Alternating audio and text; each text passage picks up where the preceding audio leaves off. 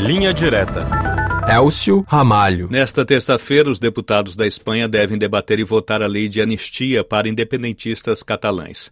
O projeto de lei faz parte dos pactos firmados pelo primeiro-ministro Pedro Sanches para conseguir o apoio necessário no parlamento para sua reeleição no ano passado.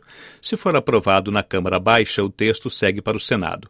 Quem tem mais informações sobre o assunto é a correspondente da RFI em Madrid, Ana Beatriz Farias. Bom dia, Ana Beatriz. O que é necessário para que esse projeto de lei seja aprovado aí na Câmara dos Deputados? Olá, bom dia, bom dia a todos.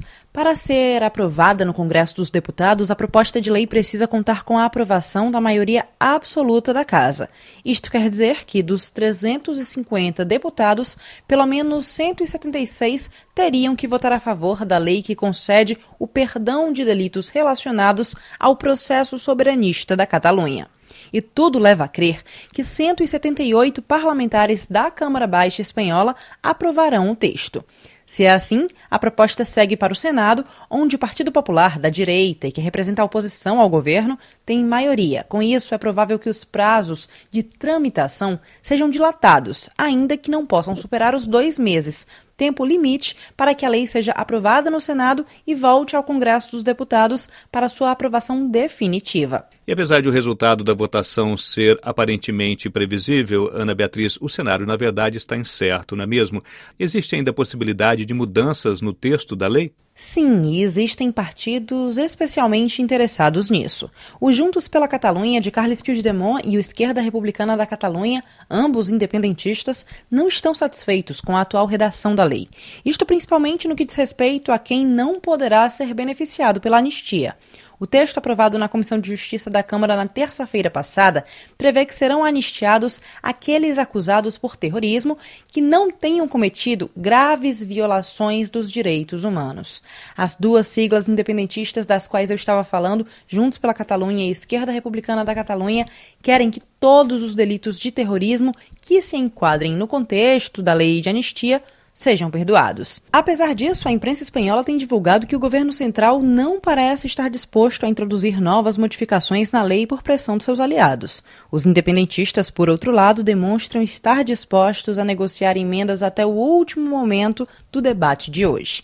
Diante de tanta incerteza, alguns meios de comunicação espanhóis estão especulando, inclusive, a possibilidade de que o Juntos pela Catalunha vote contra a lei hoje, para que o texto volte à Comissão de Justiça e possa continuar sendo debatido. Ana Beatriz, você comentou do Juntos pela Catalunha, partido de Carlos Puigdemont. Durante toda a negociação acerca da anistia, ouvimos que um dos principais beneficiados com a possível aprovação da lei seria ele.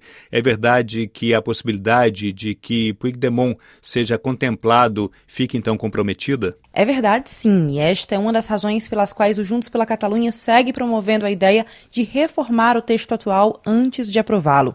E a situação de incerteza acerca da anistia de Puigdemont, que era governante da Catalunha durante a tentativa de independência da região de 2017, aumentou ainda mais ontem something.